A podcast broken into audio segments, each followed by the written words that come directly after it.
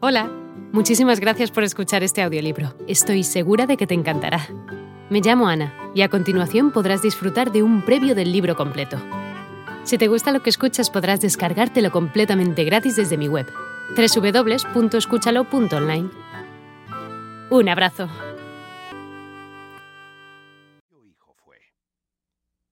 Pues sepa vuestra merced, ante todas cosas, que a mí llaman Lázaro de Tormes hijo de Tomé González y de Antona Pérez, naturales de Tejares, aldea de Salamanca. Mi nacimiento fue dentro del río Tormes, por la cual causa tomé el sobrenombre, y fue de esta manera. Mi padre, que Dios perdone, tenía cargo de proveer una molienda de una aceña que está ribera de aquel río, en la cual fue molinero más de quince años. Y, estando mi madre una noche en la seña, preñada de mí, tomóle el parto y parióme allí. De manera que con verdad me puedo decir nacido en el río. Pues, siendo yo niño de ocho años, achacaron a mi padre ciertas sangrías mal hechas en los costales de lo que allí a moler venían, por lo cual fue preso y confesó y no negó, y padeció persecución por justicia. Espero en Dios que está en la gloria, pues el Evangelio los llama bienaventurados. En este tiempo se hizo cierta armada contra moros, entre los cuales fue mi padre, que a la sazón estaba desterrado por el desastre ya dicho, con cargo de asemilero de un caballero que allá fue, y con su señor, como leal criado, feneció su vida. Mi viuda madre, como sin marido y sin abrigo se viese, determinó arrimarse a los buenos, por ser uno de ellos, y vínose a vivir a la ciudad, y alquiló una casilla y metióse a guisar de comer a ciertos estudiantes, y lavaba la ropa a ciertos mozos de caballos del comendador de la Magdalena, de manera que fue frecuentando las caballerizas. Ella y un hombre moreno, de aquellos que las bestias curaban, vinieron en conocimiento. Este algunas veces se venía a nuestra casa y se iba a la mañana.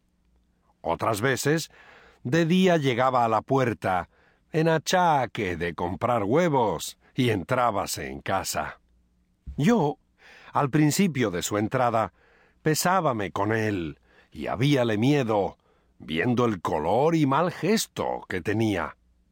Mas de que vi que con su venida mejoraba el comer, fuile queriendo bien, porque siempre traía pan, pedazos de carne y en el invierno leños a que nos calentábamos.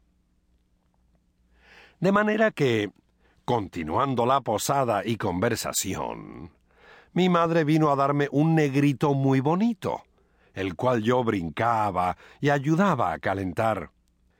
Y acuérdome que, estando el negro de mi padrastro trabajando con el mozuelo, como el niño vía a mi madre y a mí blancos, y a él no, huía de él, con miedo, para mi madre, y señalando con el dedo decía Madre Coco. Respondió él riendo. ¡Y de puta! Yo, aunque bien muchacho, noté aquella palabra de mi hermanico y dije entre mí ¿Cuántos debe de haber en el mundo que huyen de otros porque no se ven a sí mismos? Quiso nuestra fortuna que la conversación del Saide, que así se llamaba, llegó a oídos del mayordomo, y, hecha pesquisa, hallóse que la mitad por medio de la cebada que para las bestias le daban hurtaba, y salvados, leña, almohazas, mandiles y las mantas y sábanas de los caballos hacía perdidas. Y, cuando otra cosa no tenía, las bestias deserraba.